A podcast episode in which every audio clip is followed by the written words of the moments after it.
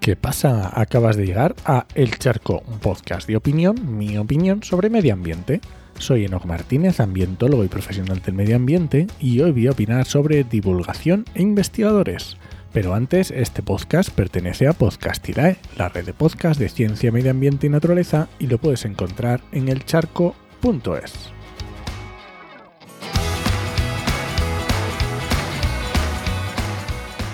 Hoy voy a opinar sobre algo que se sale un poco de mi temática habitual. Voy a hablar sobre si es verdad que a los investigadores eh, les gusta o quieren divulgar. Te pongo en contexto. Tengo un podcast todos los martes con, con mi compañero Juan, Juan María Arenas, que se llama Actualidad y Empleo Ambiental. Aunque casi no es actualidad ni empleo, pero bueno, ambiental sí es. En él hacemos una entrevista de unos 30 a 40 minutos con una persona especialista en la temática que estemos hablando, en un tema concreto. Los últimos pues han sido sobre vías pecuarias, desperdicio alimentario, coche eléctrico, memorias de sostenibilidad empresarial, erosión del suelo, de todo. Llevamos 170 programas, imagínate la cantidad de temas que hemos tocado. Eso implica que todas las semanas tenemos que hacer una entrevista. Eso es una hora para el entrevistado, dos horas de Juan y mías que nos tiramos para grabar un poco antes y un poco después de, grabar con él, y luego otra hora para editar, programar y todo lo que hay que hacer.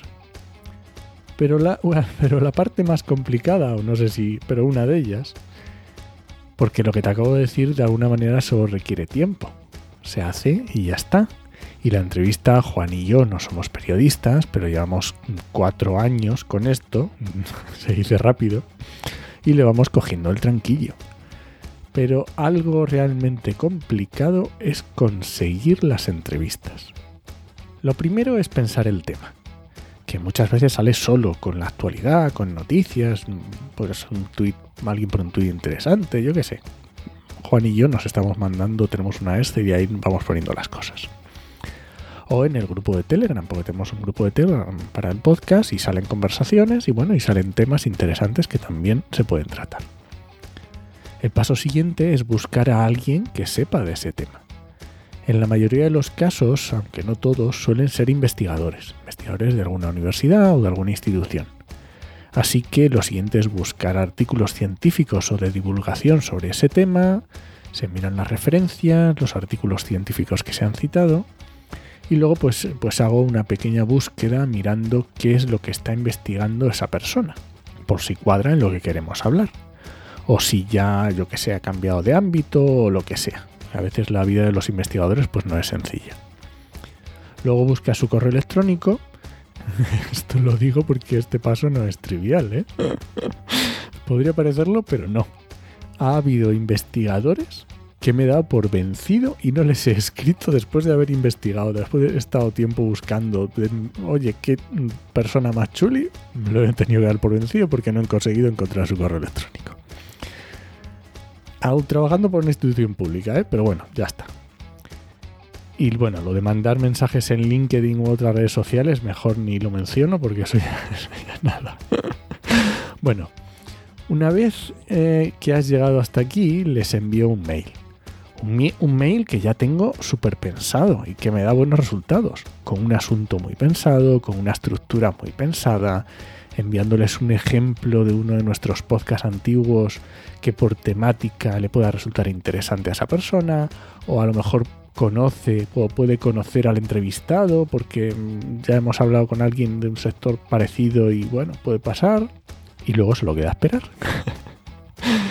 y dirás tú, como los investigadores están deseando contar lo que trabajan, como están deseando demostrar a la ciudadanía en qué cosas tan interesantes nos gastamos nuestros impuestos, como el objetivo número uno de un servidor público es satisfacer a la ciudadanía, pues seguro que me responden todos raudos y veloces, ¿verdad? Pues lo siento, pero no. Por supuesto que hay investigadores majísimos que están encantados de venir al podcast y que responden enseguida.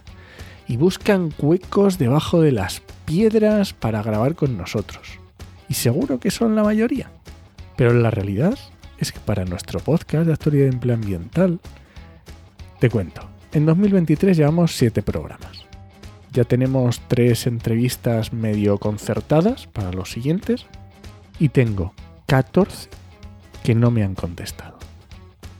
Si estos 14 aceptaran la invitación, tendríamos todos los programas concertados hasta el parón del verano. Imagínate la de trabajo que tengo hecho y que me temo que no va a servir para mucho.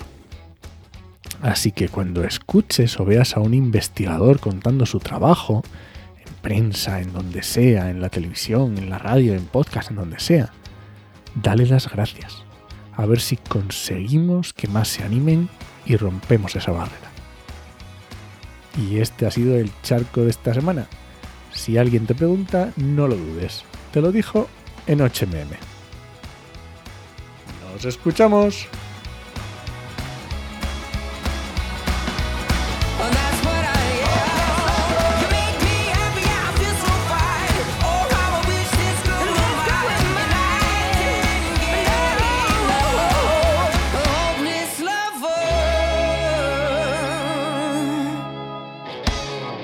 Mañana no tengo casi fiebre, seguro que ni se ha notado.